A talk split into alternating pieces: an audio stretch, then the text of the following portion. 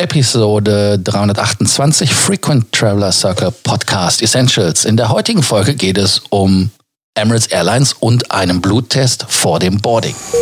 Welcome to the Frequent Traveler Circle podcast. Always travel better. Put your seat into an upright position and fasten your seatbelt as your pilots Lars and Johannes are going to fly you through the world of miles, points, and status.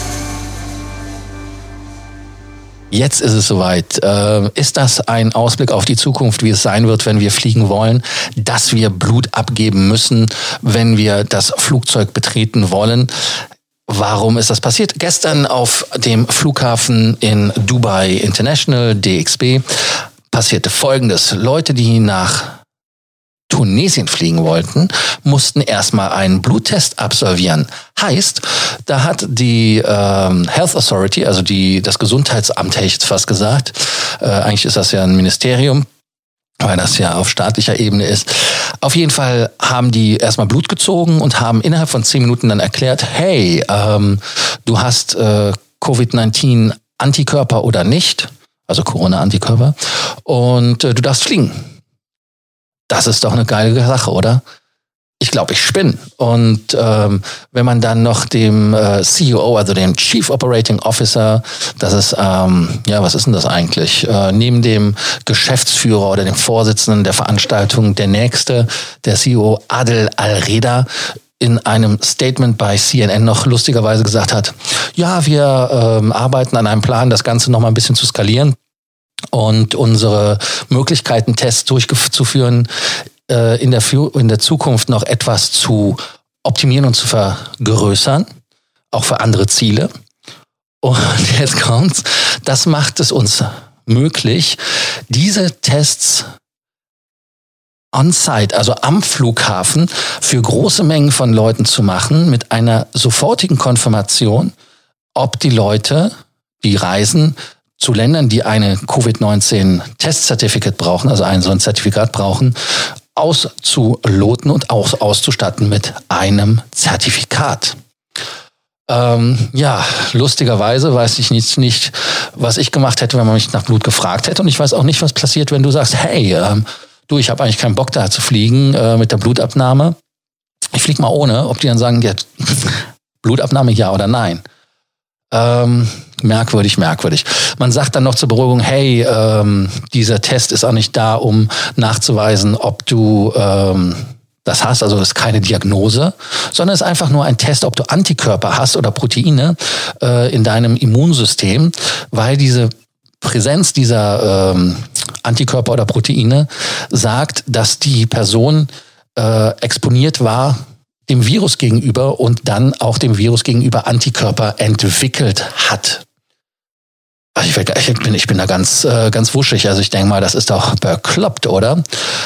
Dann die nächste Geschichte ist äh, in UAE, dann kommen noch die Lustigen aus Etihad, aus der Hauptstadt mit äh, Abu Dhabi mit folgendem Ding. Die haben dann gesagt, ja, also wir haben jetzt äh, sogenannte Selbstbedienungskioske. Die werden wir auch am Flughafen Abu Dhabi aufstellen und das soll dann helfen, dass man Reisende, die irgendwelche medizinische Einschränkungen haben, herausfiltern kann. Auch möglicherweise äh, Frühstadien von Corona. Und ähm, wie soll das gehen? Die Technologie ist, ähm, ja, sie ist so designt, dass sie die Temperatur des Fliegers oder des Passagiers im Fall misst, die Herzfrequenz und die Atemfrequenz. Und daran will man dann halt feststellen, ob man da irgendein Problem hat. Also ich, ja, man muss sich das einfach mal vorstellen.